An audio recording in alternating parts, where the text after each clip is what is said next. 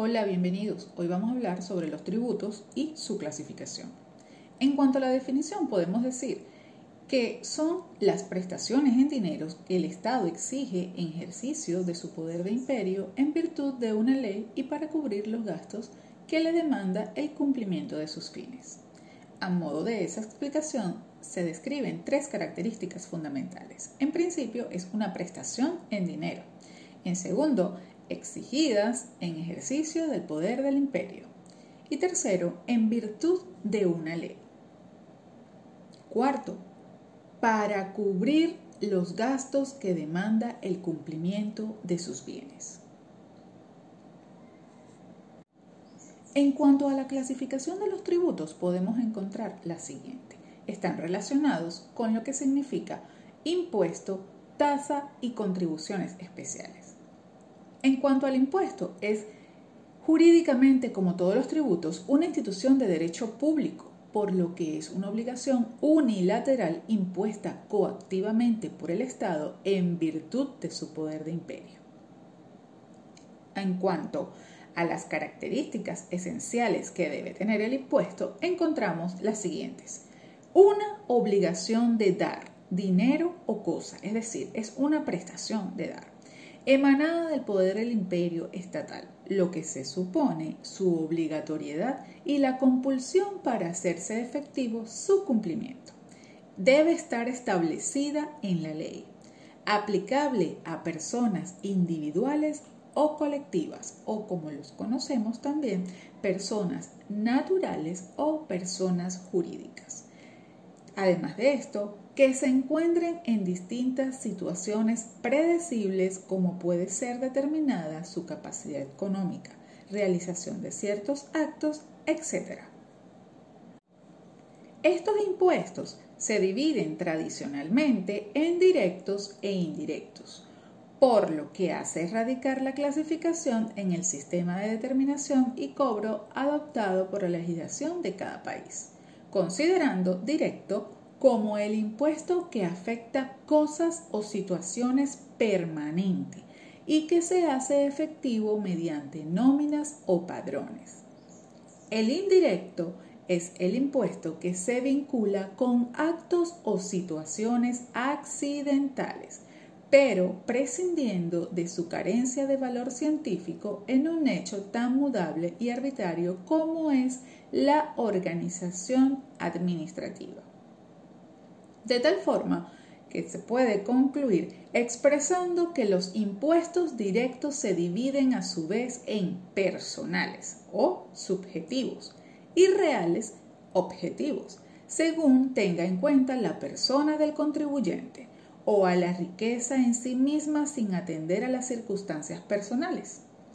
Un ejemplo de los impuestos personales se encuentra la imposición progresiva sobre la renta global, que tienen en cuenta situaciones como las cargas de familia, el origen de la renta, entre otros.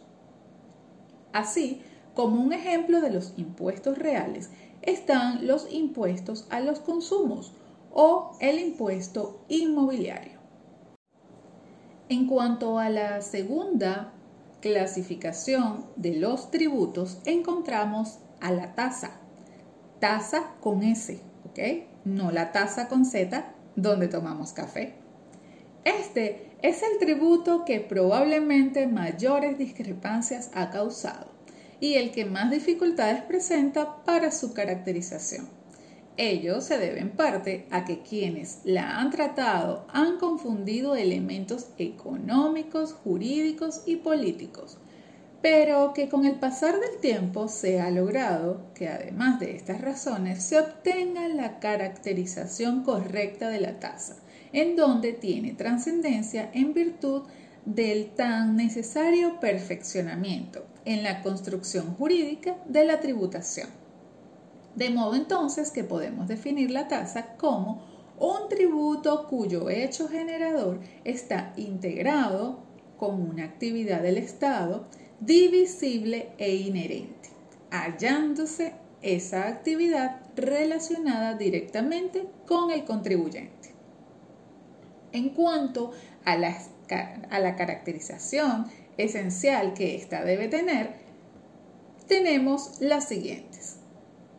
El carácter tributario de la tasa, lo cual significa, según la caracterización general, una prestación que el Estado exige en el ejercicio de su poder de imperio. Es necesario que únicamente pueda ser creada por la ley. Hasta ahí vamos bien, ¿verdad? La noción de tasa conceptúa que su hecho generador se integra con una actividad que el Estado cumple y que está vinculada con el obligado al pago. Se afirma que dentro de los elementos caracterizantes de la tasa se halla la circunstancia de que el producto de la recaudación sea exclusivamente destinado al servicio respectivo. El servicio de la tasa tiene que ser divisible. Y por último, corresponde el examinar la actividad estatal vinculante en donde debe ser inherente a la soberanía estatal. Las tasas las podemos clasificar en tasas jurídicas, como son de jurisdicción civil contenciosas, estas se dan en juicios civiles propiamente dichos, comerciales, rurales, mineros, etc. Tenemos de jurisdicción civil voluntaria, juicios sucesorios, información sumaria, habilitaciones de edad, etc y también, por ejemplo, en juicios penal, lo que significa el proceso de derecho penal común y el de derecho penal contravencional. Tenemos las tasas administrativas.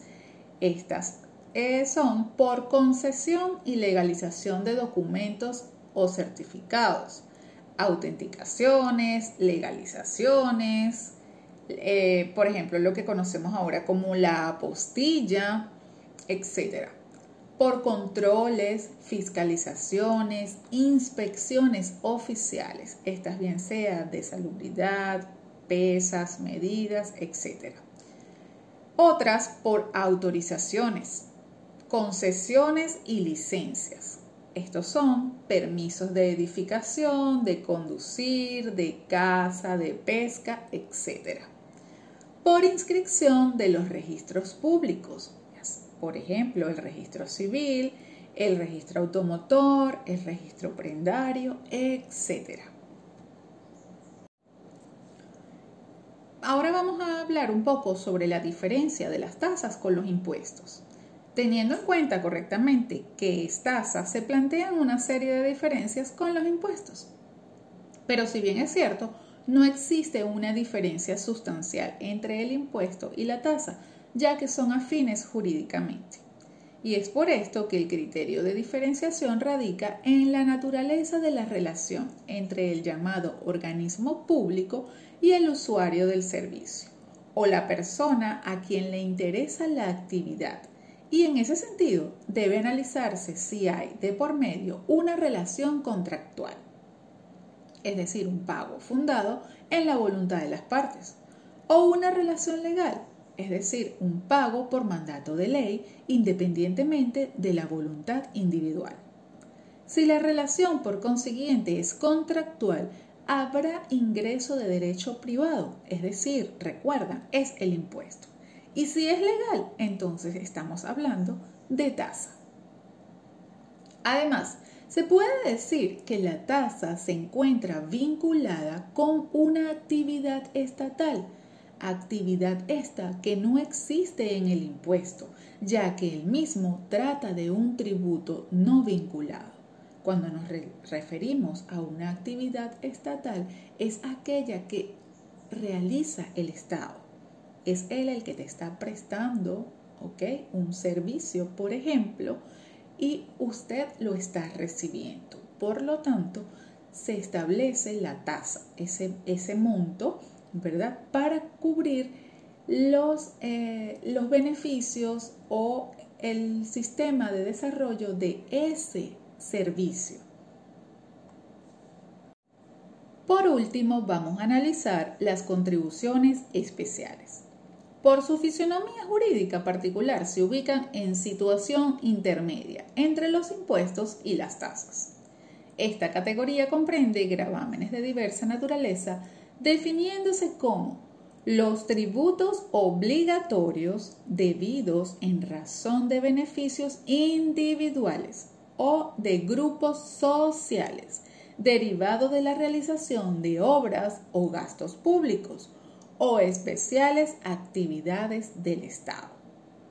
Las características esenciales de las contribuciones especiales adquieren mayor amplitud limitándose a la llamada contribución de mejoras por considerar que gravámenes generales incluidos en esta categoría constituyen verdaderos impuestos incorporando también las prestaciones debidas por la posesión de cosas o el ejercicio de las actividades que exige una erogación o mayores gastos estatales. Y es por esto entonces que el concepto de contribución especial incluye la contribución de mejoras por validación inmobiliaria a consecuencia de obras públicas, gravámenes de peaje, por utilización de vías de comunicación, caminos, puentes, túneles y algunos tributos sobre vehículos motorizados y diversas contribuciones que suelen llamarse parafiscales, destinadas a financiar la seguridad social. Está establecida en nuestra Constitución, la regulación económica, etc. Si bien la contribución especial es un tributo y como tal es coactivo, presenta relevancia la adquisiencia de la comunidad lograda por la vinculación de dichos gravámenes con actividades estatales de beneficio general. Ahora, por último, vamos a dar la diferencia entre las contribuciones especiales, los impuestos y las tasas. La diferencia de contribución especial con respecto a otros tributos es indiscutible, distinguiéndose del impuesto, porque mientras en la contribución especial se requiere una actividad productora de beneficios, en el impuesto la relación no correlativa a actividad alguna. Con la tasa tiene en común que ambos tributos requieren determinada actividad estatal, pero mientras en la tasa solo se exige un servicio individualizado, en él contribuyen, aunque no produzca ventaja, esta ventaja o beneficio es esencial en la contribución especial. Después de haber analizado los componentes esenciales de los tributos y su clasificación, estamos nosotros ahora en capacidad de determinar las características de cada uno de ellos, así como las diferencias entre unos y otros. Para ello te invito a que realices en tu cuaderno, en una hoja, en tu programa de Word, donde tú mejor lo prefieras, una tabla donde podamos establecer cada una de las características de estos tributos con sus diferencias particulares y sobre todo vamos a acompañarla de ejemplos. Espero que te haya encantado el tema el día de hoy. Para cualquier duda, comentario, estaré atenta al chat. Hasta pronto.